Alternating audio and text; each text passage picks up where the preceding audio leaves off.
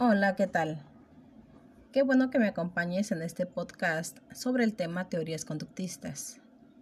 Mi nombre es Janet Barenas y justamente hablaremos acerca de qué es el conductismo y sus principales representantes. Comenzamos.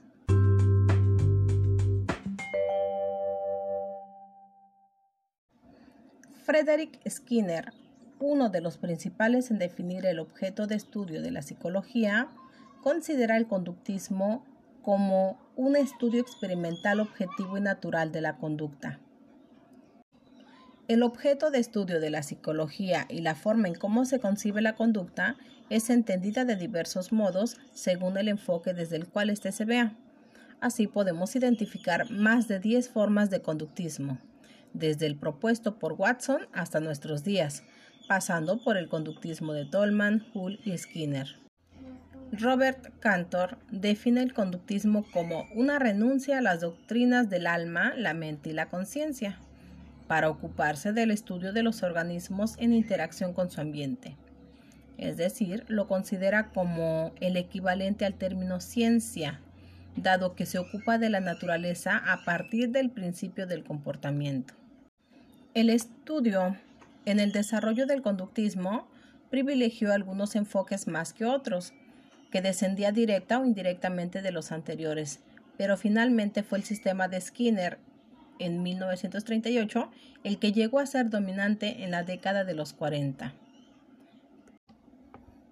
Hablemos ahora de algunas características principales.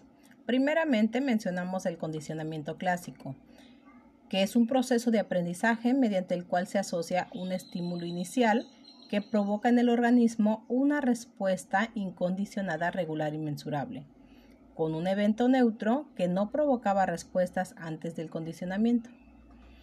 Por ejemplo, el olor a comida puede provocar en nosotros la salivación, pero esto puede estar condicionado también por un ruido. Luego de varias presentaciones en contigüidad espacio-temporal, el evento neutro adquiere funciones de estímulo inicial y provoca así las mismas respuestas que el estímulo inicial.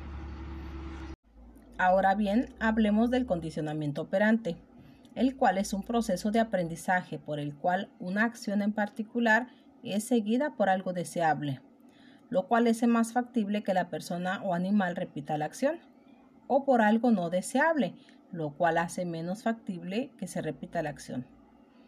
Un estudiante, por ejemplo, estudia durante varias horas porque anteriormente el estudio le proporcionó satisfacción intelectual, notas altas o elogios de sus padres. Su aplicación es consecuencia del condicionamiento operante. En suma, conductismo constituye una manera de estudiar lo psicológico o cualquier fenómeno del mundo desde la perspectiva de una ciencia de la conducta, sin mentalismos ni reduccionismos. El conductismo tiene su origen en los años 1910, aunque en 1913 Watson, quien fue un psicólogo que tenía gran influencia en esa época, escribió el artículo El Manifiesto Conductista obra de la cual nació la Escuela del Conductismo y que también se vio influida por la filosofía naturalista, por Darwin y la evolución. Watson consideraba la psicología como una ciencia natural y con una importante aplicación social. Esta obra mm, destacó en su momento porque abogaba por un estudio objetivo de la conducta, ya que para Watson la psicología se tenía que estudiar como la física o la química es decir, había que estudiar la psicología desde afuera, sin método introspectivo. En esta obra Watson hizo mucha, mucha énfasis en el ambiente, es decir, le daba importancia a la sociedad para hablar del comportamiento del individuo.